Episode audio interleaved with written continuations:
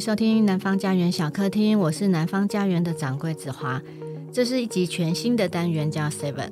Seven 是一本南方新的企划书，由七位女作家书写关于暴食、怠惰、贪婪、傲慢、愤怒、色欲、嫉妒。这可能大家会觉得，哎，好熟悉哦，是不是？但丁的《神曲》里头有讲到他人的恶行的七宗罪。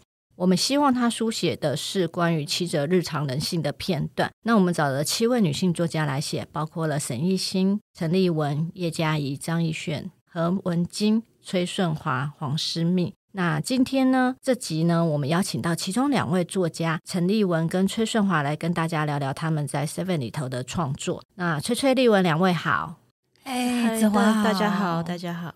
我记得丽文是在 Seven 里头是写怠惰嘛，那顺华写的是色欲。哎，是。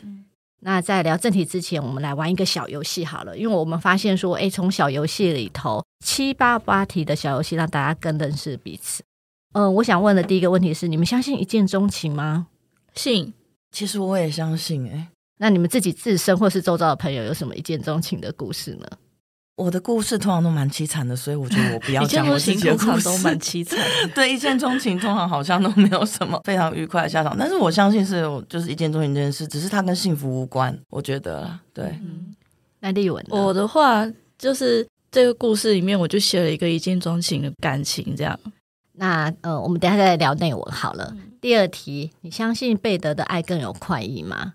丽文，你先说好了。不相信。呃，我基本上是，这不是相不相信的问题。我觉得就是身为就是经验性的动物嘛，所以就是我其实觉得对，就是背的知识的事物会相对的比较吸引我自己这样子。那至于他是不是爱，我觉得那个是另一个问题，真的。就是这个问题，他可能就是有另外一个预设的一个。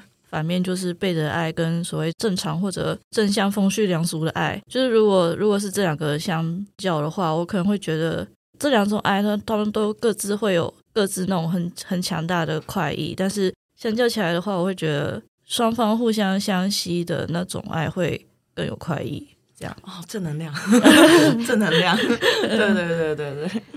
真的很正能量哎、欸，真的，我们就觉得说应该是贝德的比较有快意吧，对，或者是说爱这件事情先搁到一边吧。可是贝德，可是贝德的爱突然会就是受到很多东西的扭转，他不一定真的能分辨说这个东西真的是出自于爱的，他可能出自于别的东西。所以我觉得爱是可以嗯被讨论的，对对对对对对。只是我觉得贝德这件事情的那个时空就是会让人很。会至少会让我很体验到，就是当下此刻我自己在做什么，然后我自己是活着的，大概是这种情境。第三题，如果要用身上的一个东西来换来一个男人永久的爱，你会想要什么交换？嗯，好难哦。所 以我看完问题到现在都在想这个问题，在想要割掉哪个部分 是是？对啊。嗯，我的话我还是会用，就是因为我身上有一些刺青嘛，我可能会用其中一个刺青，就是我左手臂上的，就是海边的卡夫卡里面的乌鸦，我会用那只乌鸦去交换，因为它本来就该属于就是嗯会飞走的、会离去的一种梦情这样子。好，我现在想到，我应该我可以不换吗？我可以什么都不要吗？我觉得男人不不，男人没有必要就是。用一个东西来换永久的爱，这样子。那那你想要换什么？如果是不一定是男人啦，男人女人，就如果你能用身体上某个部位的话，你想换什么？钱？呃，对，我想说，先在换台北换一套房子。那我愿意，哎，我愿意剃头发，我愿意剃度，我捐出我所有的头发来换一套房子。我也是，我也是，我也是。对，真的。好，我要改答案，我愿意用头发来换房子。所以我们先把自己打理好，真的好。那第四题，若有动力驱使自己，你认为会是什么呢？是爱情吗？成绩吗？或是称赞？或是啪啦啪啦啪啦？嗯，我觉得是恨吧。就是它虽然是一个可能很多人会觉得是很负面，然后很扭曲的东西，但它的那种嗯力量啊，就是它产生的那种冲劲，有的时候会大于。很多人认为很正向那种憧憬啊，憧憬、希望、追求什么的，那崔崔呢？嗯，我想说，我是一个其实很缺乏动力的人，所以说如果有动力的话，就是第一个就是嗯，现实面，就是在现实上面、嗯、啊，就 deadline 要到了，你不得不做了。对，这个是时间的非常现实、非常务实的一个动力。那第二个动力的话，嗯，我其实就是大家都，呃，不是大家都知道，我知道我有养猫，对，我常常就是想着我要让他们更幸福。对，我要给他们更好生活。对，对，对，对，对，我想要更努力，这样子成为更好的人。所以对我来讲，动力大概就是这样子。嗯哼哼，我记得翠翠最近有一本新书叫《你倒是浮华浪人》，你在后记里头已经有写到，是就是哎，一开始的时候，你觉得那个场景就是觉得是你日常哎，对对，一一个人两只猫的日常这样，我每天都是铲着他们的屎过活的。第五题，呃，会觉得假装高潮也是一种善意的谎言吗？我觉得不是、欸，我觉得是，我觉得是谎言，我觉得就是谎言，它就是谎言，它不是善意。对我，我觉得就是对方，无论是男人女人，他没有给我们高潮，我们就要教育他，狠狠的鞭笞他一顿。男人要怎么假装高潮？男人无法假装高潮啊，可是女人可以啊。嗯，对啊，可是。我觉得这好像是一种以前的男生会比较在乎，就是以前以前年轻的时候，可能男生会很在乎，因为我有没有让你高潮这件事情，好像来证明他自己能力很强。嗯，那年纪大一点的男生，像我，我快四十岁了，我就会觉得他们知道他们自己不够强，所以他们也不追求这件事情了。知道自己就是从生理上就是就是这样子。我觉得是对我来说，就是假装高潮这个行动是一种对对方的。施舍吧，就是我不想要你的自尊心受伤，然后或者我不想要面对接下来可能发生的一些矛盾，然后我想要就是用一些演技把它伪装过去，这就对我来说不是善意的啊。嗯嗯嗯嗯嗯。第六个关于情欲的爱跟平淡的爱，就是情欲的爱跟平淡的爱，你可以接受无性婚姻吗？嗯，其实我没有办法，就是我觉得，呃，爱跟性可以分开，就是性可以是单独存在的，可是爱里面一定要有性。对，这是一个偶然必然条件的问题，这样子。对，嗯嗯，情欲的爱跟平淡的爱，我肯定先选情欲的爱，就是会大于平淡的爱这样。但是我反而是可以接受无性婚姻的，但当然有一些条件，因为少了性这个很强烈的结合这个动作的话，可能要有更多的东西可以弥补我对爱情或婚姻这种激情的激情的那种。就是要有东西能够弥补这种对激情的渴望，这样子。那无性婚姻，我觉得有点像室友、欸，哎，对啊，就 roommate，或者家人，家人，对对对，那种感觉。如果当你跟对方本来是，应该是说，慢慢关系可能随着岁月的时间的流逝，然后慢慢变成像家人、像室友这样的时候，嗯嗯嗯、一般人会该怎么处理这样的关系呢？我觉得可以邀请陈雪来开一期专访。他很懂，他很懂。没有啦，我觉得当我察觉到这样的关系的时候，就是，嗯、如果说我们之间已经变成家人，然后已经没有性爱了，然后这种经验我也并不是没有过这样子，那我会去想说，那在这段关系里面有没有更留得住我的有价值的事物？如果没有的话，我就会离开这样子。嗯，我好像记得之前听过一句话，就是有人说什么结婚到后来就是在维持有爱可做跟没爱可做。嗯，所以呢，对，所以呢，嗯，你那时候听到这一句话的时候，你的我觉得有点道理吧，因为我我觉得，呃，我们这一辈人都看到的上一辈。不管是透过呃书写，或者是说大家的经验，其实你都可以看得到，其实上一辈的人，他们不会去谈什么关于无性婚姻，或者是说关于哎成为室友或什么之类的。可是我觉得他们的那种两个人相处的关系，是我们我不知道，至少对我来讲是有点不太能理解的。嗯，我是听过有一句话说，就是夫妻最好是彼此的好朋友。对，嗯、对对对，也许我们用朋友这个字。会对我来讲会比较接近理想中的伴侣关系。朋友可以做任何事情，包括上床，然后包括聊天，然后包括分享、沟通、吵架，然后共同负担都可以啊。我觉得朋友对我来讲反而是一个比较能进入理想关系的一个通道吧。这样，嗯，好，那第七题就是你们可以接受开放式的关系吗？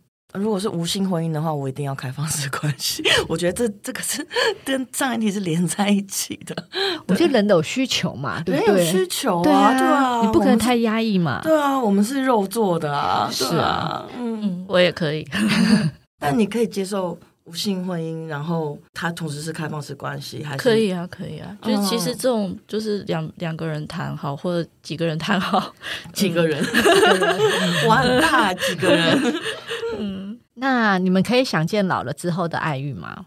嗯嗯，我记得就是村上春树在《E.Q. 八四》里面，借着就是那个聘请那个青豆的那个老妇人的嘴巴说，年轻的时候的性爱都会被身体记忆，那些记忆在老了之后会温暖你的心。对，所以我觉得老了之后那个。所谓的爱欲或者是性欲这件事情，我觉得会转变成另一种，就是支撑自己的力量，可能是更关于就是本能的生存的，要把自己好好的撑起来，活着每一天的那种力力量。我是这样想的。嗯，我的话现在其实有点难以想见。首先就是我要先去想象老，就是大家可能不知道，我是一个刚大学毕业的人。嗯，所以光是要先想象老，对我来说就有，一定的难度。我没有要，我没有要那个冒犯各位的意思，但是就是，嗯，我现在不太、不太、不太能想象。所以我对于老了之后爱欲的一些了解，就可能有几个方面，就是比如说那个那个谁写的《雪国》，那个川端康成，呃，对对对对，川端康成写的《雪国》，然后李安写的那个《睡美男》，然后再来一个比较现实生活中的经验，就是路上都会有那种。盯着女生身体的阿伯很多，对，嗯、所以我很难想见，就是我自己老了之后的爱欲啦，这样子。像我们常看到，就是例如说，嗯，就不讲谁了，反正就是可能某个很有名的艺术家或文学家过世，然后他把他的遗产不是给他的遗孀，而是给他的照顾他的年轻的外佣这样子，然后所有人都会觉得说，哎，他们之间有不伦。这件事情，对，所以我觉得就是关于老年人的情欲要怎么排解，已经有人在实践，就是替智障者排解情欲这件事情了。可是老年人的情欲，那要怎么处理？当你其实没有办法用生理去满足欲望的时候，那个欲望的出口要怎么表达？我觉得这是还没有被讨论过的事情。因为我之前有听过一个真实的事件，就是一个长辈。然后他其实呃，他有一个看顾者照顾他，然后两个年纪差真的蛮多的。然后他们就是有一点算是照顾者跟被照顾者，以及就是淡淡的那种爱。然后可是对那个长辈来讲，他就觉得说。呃，他觉得在他生病以及年老年迈这个岁月当中，是有一个人真心，不管他是只是来看顾他或怎样，他觉得他是真心的，就是眼中只有看到他这个人，他觉得他是被关照到的。然后甚至他就会觉得说，哎，他说他们之间可能有一些，他觉得他可能是一种爱吧。可是我在想说，那他们爱是什么？他说他其实他说我年纪这么大了，我也没办法做。可是我觉得我被爱抚身体的时候，他心情是愉悦的。嗯。时候我是第一次听到，就是关于长辈们，因为那个、嗯、呃老先生已经就是七八十，是是是是是，所以他们之间确实有着情人、恋人之间的肢体接触的关系。对对，可是跟我们一般所认知的可能不一样，不一样，对，对那个方式可能不一样。刚刚会涉及到这么多问题，也是来自于你们两位在 Seven 里头写的篇章，然后我就是那时候想说，哎。问问了这些问题，那我们接下来我们就直接进入到正题。我想要问的是说，我们当初邀稿的时候啊，就是你当下看到这个主题，你那时候怎么解读 Seven 呢？我看到这个主题的时候，就可以想象这本书最后可能会是一个像是群像剧之类的一个成品，没有一个主配角之分，然后大家都有自己身上很精彩的地方，这样。嗯。关于七宗罪这件事情，这其实是就是呃进入了就是嗯蛮多的艺术创作啊，成为某些经典的元素这样子。七宗罪的话，我一开始看到哎，就是邀稿群、邀稿的作者群，我就觉得很强大。那其实我第一时间是是想说，刚好就是因为全部都是女性的作家，那我们个人也有个人的性向跟个人的爱的经验，然后身体的经验这样子。其实身为女性在嗯，某些文化里面，就是不只是东方文化，其实可能在西方里面，例如说猎杀女巫这样的传统里面，女性她一边被认为是有罪的、不洁的，可是一边她又是神秘学的。对，所以我觉得从女性的写作者这样子的观点或者是以及经验来出发，去描写其中罪，然后罪上加罪这件事情，我觉得是有趣的。因为其实我们才刚出版没多久，所以有些读者的反馈里头，他说：“嗯、呃，他其实，在每一篇里头，他都会看到自己或者是他人的影子，然后他每一篇都是有共鸣的。”他自己应该是说，也不是说用对号入座这样的字眼，可是他就觉得说，这七位作家在写的书写的这些内容跟故事的时候，其实活生生就是大家的日常。因为我知道，呃，丽文是挑怠惰嘛，对对，然后。那时候我记得我们那时候有限制六千字，就是也不是限制，就是说最少写六千字。然后例文的怠惰真的是非常的长啊，一万多字。对对对对，我会觉得说怠惰这人，那我看的是，我觉得他好像找不到一个理由可以动念起身吧，可以让自己有动力，人生有动力。那他当然他里头有写到的其中的一个动力是他。自己主动，可是对方其实是不晓得的爱嘛？关于、嗯、暗恋，对暗恋。那呃，我觉得你里头有写到说，常人的光明是自己的黑暗。嗯、呃，我想知道说，你当初为什么挑怠惰这个主题呢？因为这个女主角是一个女大生，然后我现在就是刚刚各位有听到，我也是一个刚大学毕业的学生这样子，所以她的取材的确是我非常贴身的，然后。为什么会挑这个主题？其实对我来说就是缘分到了吧。毕竟我们创作就是就是创作者自身的各种缘分的的聚合，然后产生出来的东西。那这个东西就是缘分到聚合到一个时候，然后我觉得其中最里面，我最想写的是怠惰，跟另外一个就是后面还有我们后面还会有讨论到，就是如果可以再挑战一个题目，想写什么，就是怠惰跟那个，那就等到。后面再说。那在我记得在写怠惰的时候，其实我们那时候给大家的企划，给你的企划，你有看有写到怠惰是它有一些关键是包括它的怯弱，然后容易满足或者是无责任感。其实我觉得在你的书写里头，其实这几个特色还蛮强烈的。嗯，我那时候在读的时候，我就觉得说他到底要躺在那里多久？他把自己关在黑暗里头多久？这样子。那翠翠在里头写的是色欲嘛？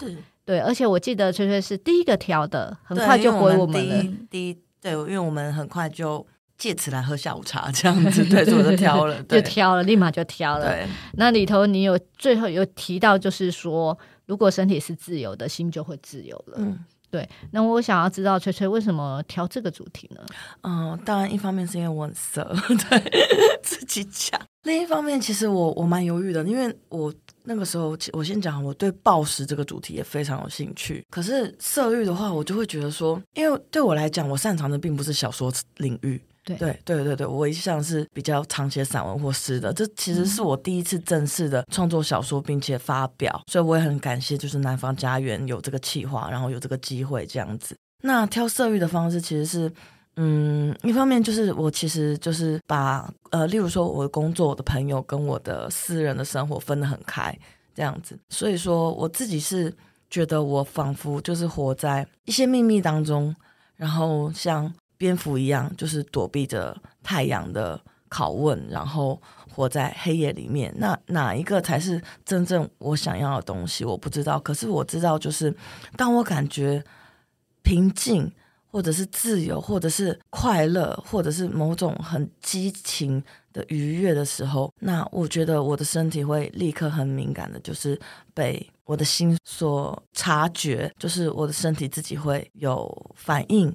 有冲动，然后有需要去对话、需要去发出声音的地方。那所以说，我觉得我们的身体、我们的肉体以及我们的心，其实这两者其实是，嗯，坦白说，就是两面一体的这样子。那如果我们的身体就是被某种，例如说我们被某种药瘾或者是某种瘾给绑缚住，那其实我们同时，我们的心同时也是受到枷锁的控制的。所以我觉得自由这件事情就是。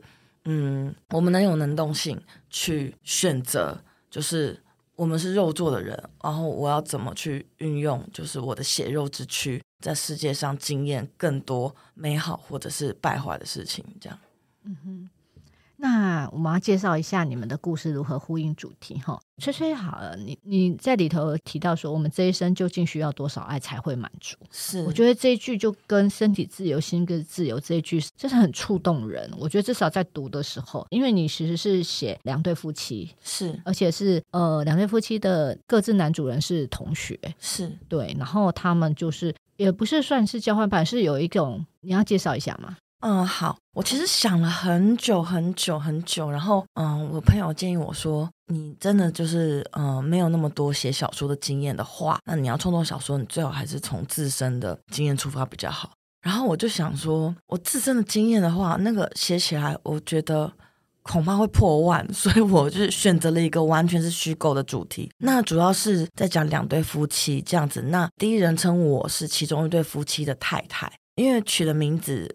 就是有一点拗口啊，欢迎大家就是去阅读这本书这样子。那总而言之，这个故事大纲就是这个太太其实本来就是一个普通的家庭主妇，但是因为某一天，就是她先生带着她去见了自己的同学，就是另一对夫妻，然后另一对夫妻是非常俊男美女的组合这样子。男方有男方的特色，女方有女方的风格，然后重点是就是都是魅力非常强的人。那这个开关好像是开启了，就是那个女主角我心里面某一个一直没有被启动的巨大的欲望能量，她那盏灯一直没有被点亮。可是当她看到。就是他被这对夫妻的两个人的魅力分别所吸引，然后并且在中间发生了就是不伦这样的事情。我自己会觉得欲望非常像洪水，所以我让他做了一个有关于大水的梦，这样子让他察觉到说自己其实是被欲望给淹没的。那这个故事的结局其实是非常开放性的，因为我用另一个角色，就是那对漂亮夫妻的太太的独白作为结束，这样子。那。这个开关会不会被启动下去？会不会启动下一个人？这个我也不知道，我觉得谁都不知道。但是我的故事大概就是说到这边这样。因为我那时候看的时候，我也觉得说，嗯，那他们就是这对不伦恋之后会怎么样？对，然后以及就是他们各自回来的时候，其实呃，两对夫妻第一次见面回来之后，其实这些比较呃传统的夫妻，就是传统家庭主妇，这个他跟他的先生有一个，因为我写到描述性爱的一个篇章，就一段。然后呢，其实。那个看起来好像是他们平常不会这么做，是是，是，可是是因为那样的见面，有一种被刺激到、被打开这样子。对对对对对，所以我觉得就是人的欲望真的是很隐晦而且很扭曲的。就是我们可能一直以为自己是寡欲的人，或者是是心情很平静啊、很稳定的人，但其实人的欲望就是越被压抑、越被磨灭的越久，它其实会悄悄的在某个角落膨胀起来。只是那个完全是。看机缘巧合会不会在哪一天就是爆发，然后开花这样子，我是这样觉得。我读崔崔的这个故事啊，都读到后面会感觉，就最后一幕不是他们两个太太，两个女人，两对两个女人在那个咖啡厅吧，是咖啡厅，嗯嗯，见面。这其实，嗯，就整个整个故事下来，这个比较漂亮的那一位太太是很有主动权的。就是他好像一直保持着一个很有自己能动性的感觉，然后自己读到后面这个故事会让我觉得，这个漂亮的太太好像会是主角这位我的启蒙者或者引路人之类的。嗯嗯嗯嗯嗯嗯嗯，谢谢谢谢。对。其实他包括我刚刚讲到他讲的那几句，我觉得他是一个很有经验，已经看多了，不管是男男女女之类的，或者是各种爱情关系，或是性爱关系。我觉得这一对夫妻反而是打开了那个传统太太的啊，对 对对对对，对，我希望是有一个开关被按下去的这样子。那丽文呢？丽文写的怠惰，其实里头有提到，就是有一句说，我已经很擅长吞咽生活中这些粗糙的实力，就像我如何。习惯耳边兀自回响的安静的轰鸣，那安静轰鸣其实也是这一篇的篇名嘛？嗯，对，是。就丽文要不要介绍一下你所写的故事？这个故事刚刚就是子华有说它很长，我觉得它一定要这样长，就是它一定要一开始是我一定要展示它这个挣扎轮回过程，然后所以这个故事它说说出来其实就是一个女大生。在他当前人生的这个困局里面，然后在努力上进和持续堕落这两极来回的一套这个回圈，然后他自己没有能力走出这个回圈，他可能也不知道自己在这个回圈里面。然后我们会看到这个主角好像一直过得很安逸，他可以在曾经就是差点被恶意，而且已经已经目前是已经延毕的情况底下。他还可以就是不选星期一和星期五的课，然后让自己每周连休四天，然后过得这么爽。说他是很很过得很安逸嘛，他的身体、他的情绪又有各种的压力反应，比如说耳鸣，就是我这一切的安静的轰鸣。到后来，这些身体的毛病，还有就是他这种过度平缓，没有办法激起太大波澜的这种情绪，就变得像他生命的那种底噪、白噪音一样。刚刚有提到说，但丁神曲他对怠惰的解释是逃避现实，然后无责任心，还有浪费时间。就是这整个故事里面，除了他暗恋的那个对象以外，他没没有对别的东西有任何明显的兴趣。就整个故事里，他每天就是从睁眼到闭眼，他就是抱着手机玩他的手机。就算他去上课，他到一个呃房间以外的空间里面，他也不跟别的人互动。就是他好像跟身边老师同学都不在同一个时空维度上。这个灵感就是我有时候觉得现在脸书、IG 那种抖音式的短影片，其实真的很可怕。就是真的会一看就是好几个小时，然后完全感觉不到自己的存在，然后可能几个小时、一天就这样过去了。我这里安排的，他对于手机的依赖，几乎是他要靠这个手机带他离开他当前的这个现实环境，离开他存在这个时空维度，然后去逃避现实跟逃避自己，因为他对于自己的存在，自己存在在这个现实中是有很深的抵触和抗拒的。嗯，无责任心的部分就是我在里面有写说，他对于分组报告的的懒惰，因为一个人的怠惰往往可能会造成就是别人的困扰，其他人就需要更加卖力的工作来填补他的缺失。但他对这个是没有什么责任感的，而且他有自己惯用的消除这个情绪负担的方式，就是赶紧把那个那些群组都关掉。所以从某种价值观来上，这样这整个故事看一下，他的生活肯定是浪费时间的。对，毕竟我们如果可以去看他的手机荧幕使用时间的话，可能肯定就是每天都长达十个小时以上。但是同时，我希望我们也能看到。这个女大生，她在她的那个疲惫里面挣扎的这个过程，然后她就是在这个回圈里面，她在怠惰跟上进的这个回圈里面挣扎的这个过程，她和她所属的这个群体，这个学生群体其实是有点脱节的。当一个人长期的脱离现实，然后刻意要遗忘自己是谁之后，也会渐渐的对现实失去比较客观的那种判断力和感知的能力。那种感觉就是，我希望我可以写出他像是一个拿着那种偏掉的指南针在找路的人，导致他就是在无意识当中，他只能靠一些很直觉性和情绪性的东西做他生命的抉择，而没有办法离开这种回圈。所以，我认为我写怠惰，就是对他这个主角来说，他是在生命某种迷路的状态，而且他不知道自己在迷路，这样子。嗯哼，那我觉得他在里头有一个暗恋的男生嘛，然后我觉得这个是一个他从怠惰的状态到最后应该是说清醒嘛，成为觉悟的状态里头，我觉得他是一个很重要。看似他的角色不是那么的鲜明，可是他在文章里头，在写的文章里头，其实在某一些点上、时间点上，他其实出现的是呃恰到好处，我觉得。但他说觉悟嘛，其实就是那个发条又被转了一下。如果这个刺激、这个觉悟它没有持续下去的话，发条就是会慢慢的就是停下来这样子。那至于怎么样，大家再来看。我我很怕我我们在聊的时候破梗了。好，那第四个就是刚刚我提到，就是可以选择的话，想挑战哪个主题？刚刚崔崔有说好像是暴食嘛？对，因为暴食跟厌食就是其实是一体两面的，就是一种身心的状况这样子。对，那我自己有深刻的常年的体验过，所以就是对于暴食跟厌食以及失眠跟失能，像刚刚呃丽文他讲的怠惰，他其实非常接近某种精神官能症的失能，嗯、那其实是我们没有办法摆脱，然后深陷于黑暗，然后可能只能等待，就是黎明某一日会照耀在我们身上的，没错没错，你有你有发现，我好开心。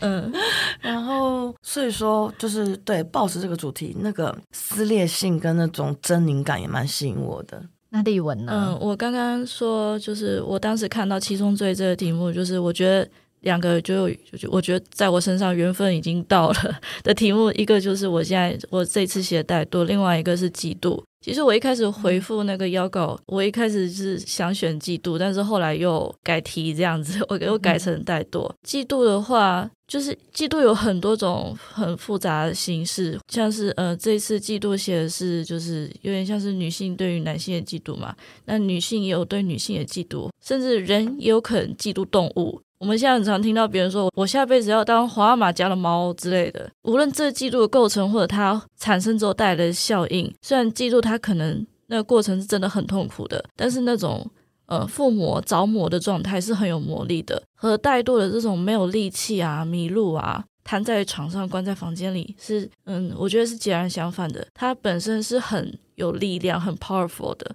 七宗罪里面，就是我觉得同样。像嫉妒这样充满力量的，大概只有就是愤怒。但是嫉妒它可以把人带到一个更魔幻、更微妙的这种游离的状态。所以我一开始也很对嫉妒这个题目感兴趣。因为我记得，呃，其实七位作者后来其实都有看过彼此的文章。是是。那你们有吹吹，你们有呃互相想问对方的问题吗？好，我先问，先问先赢。那个呃，虽然我们都。已经讲好久好久的作者已死，可是我还是相信，就是呃，尤其是文学创作者，他的那种就是创作者的经验，一定会悄悄的渗入，即使是以虚构为基底的小说之中。啊，我想请问俐文的，就是你觉得你把你自己放了多少进去在这篇小说里？哇，这个问题我好怕，嗯、呃，这是我最怕的某种问题吧？几怕哦？我想一下。要诚实回答的话，我可能有百分之九十吧。嗯，嗯，其实我们那时候在挑选作家的时候，其实我们也做了一些，呃，也也不能说分类吧，我们就是可能有在挑，就是。比如说他自己本身在创作的类型比较像的，或者是说他的平常我们常常听到他在讲，就是脸书可以看到一些私生活的状态这样子，嗯嗯嗯、或者是对对对。然后我们当然在年纪上面，我们也是希望找呃有一位是年轻的作家，嗯嗯，对。然后我会觉得不同的世代在看所谓的这些不同的主题在书写的时候，其实他会有不同的观点。所以我觉得那个故事就是会让这本书比较有层次感，嗯，然后那个个人的差异性带进作品的差异性会更有张力。对对对，嗯，我想到我刚才要说什么 就是翠翠刚刚说作者的意思嘛，我自己是没有这样子觉得，就是我我没有很认同的 作者的意思，因为觉得我自己的我我的创作习惯是我在下笔之前我就已经相当程度上的筛选过我的读者了。如果有人跟我说我的作品是作者已死的，这这不是我讲的，是罗兰。我知道是，我知道是罗兰巴特讲，我知道，但我不喜欢，我不喜欢，我不喜欢他的这个理念。我也没有完全信奉这件事情。嗯、对、嗯，我觉得人毕竟是人。对，对嗯，像是崔崔的作品，我也觉得可以看出你背后的一些个人风格。对，谢谢。嗯。你有要问我什么问题？呃，有，我要问了，就是因为是你平时是写诗跟写散文为主，嗯，然后你说这是你第一篇正正式发表的小说吗？嗯，对，所以我想要问说，写小说感觉怎么样？写小说感，我很害怕，我非常害怕，对，我非常害怕自己写不好，嗯，我做不好。虽然那个责编就是。一直说我迟交，但我没有迟交。我真的要说，这这点要澄清一下。我只是夸下海口，说我可能会提早交，哎，结果我刚好压线交了这样子。嗯、我其实是非常热心的小说读者，我读过太多好的小说，我们都读过太多好的小说。那轮到自己要下笔的时候，那个嗯，我会不知道我该继承什么，我不知道我开创什么。那我能做的只有在这六千字里面说一点自己想说的事情，大概是这样。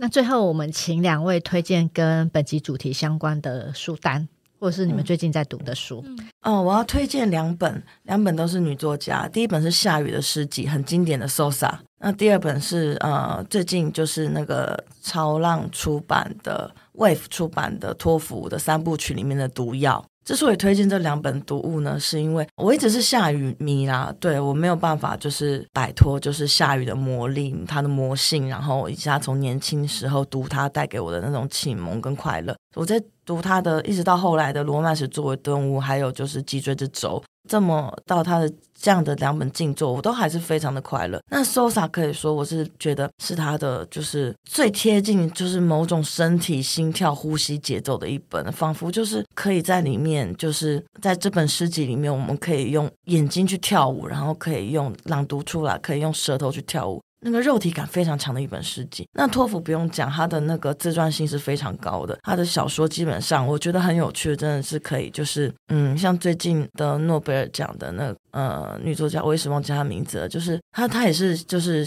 我们说私人性或私私书写，对，因为私小说其实是日本的名词。私书写这样的一个很强烈风格的这样子的作家，那托福也是，我很喜欢他的毒药，是因为他真的写出了，就是他的身体跟他的意志是分裂的，他极想要写作，但是又极渴望着那些会残害他的生命的药物这样子，然后。他的伴侣，然后他任性妄为，然后他的伴侣、他的家人都没有办法限制他或控制他。那在《毒药》这本小说里面也给了一个开放性的结局，虽然它是三部曲的最后一部曲，就是童年青春毒药，他也给了一个开放性的结局。那我信不信的话，其实是读者的事情。那如果我们要去做考证学的话，我就会觉得说啊，那未免有点就是失去就是读小说的乐趣这样子。嗯，我也要推一个诗集，然后她是余秀华，这是一个大陆的那个女诗人。她有一首诗，曾经有一时就是一时就是风靡整个网网络，这样叫那个呃，穿过大半个中国去睡你。然后他原版好像是收录在那个摇摇晃晃的人间那一本诗集里面，不过我不我不是要推这个，但但也很好看。然后我我自己收的他的诗集是《月光落在左手上》，现在台湾出版的那个。月光落在左手上，好像有冒号余秀华诗选，就好像有把那个别的诗选选进来这样子。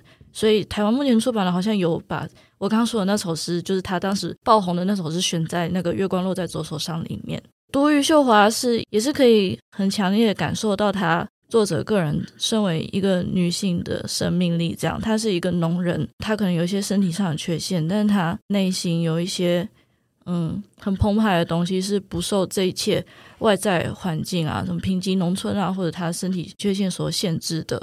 然后他的呃，愧靠就是 就是用用的那种文学语言，就是比较，我觉得是很理直气壮的。他对于自己呃生在这个世上，他是顶天立地的，不管是他对于他的情欲，还是对于他。嗯，受阻的所有的事情，他都是一个顶天立地的姿态。读他这样的诗，其实我我蛮喜欢的。我说不出来什么好话的，我就是蛮喜欢的。嗯、我也非常喜欢余秀华。嗯，对对对。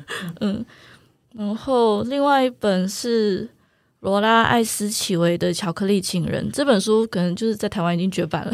我是在在学校图书馆看的，这样大家可能比较知道是他的电影。这本书。它改编成电影之后，就是有把书里面比较。我先说这本书是一个那个墨西哥作家写的，嗯，里面用了很多魔幻写实手法去描绘那个澎湃的激情跟感情，这样。然后它拍成电影之后，就可以用影像来转换那些魔幻写实的手法。我发现我推荐的这两本书好像都是跟色欲有关的，嗯，没有关系，我就推荐这两本书。非常谢谢两位。其实。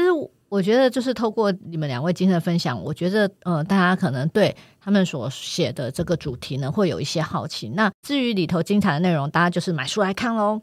生活是各种琐碎组成的。那 Seven 这本书呢，让我们坐下来可以探视自己的心。你也曾经自由过，也曾经憎恨过的那一颗心呢？我们忠于自己自然流露的各种欲望。透过文字呢，我们可以看见女性内在深处美丽的二字花。那我希望就是读过这本书的读者可以给我们一些。很有趣的反馈，因为到目前为止，我至少在我们现在录音的时候，其实才刚出版两天而已。然后我已经有收到两三位读者的一些反馈，而且他们会直接告诉你说：“哦，其实我好喜欢哪一篇哪一篇这样子。”我觉得蛮有趣的。那今天非常谢谢翠翠跟丽文，谢谢谢谢谢子华，谢谢子华。南方家园小客厅固定每周四更新最新讯息，请见南方家园脸书跟 IG。如果有任何想法，欢迎留言讨论。我们下期见，拜拜。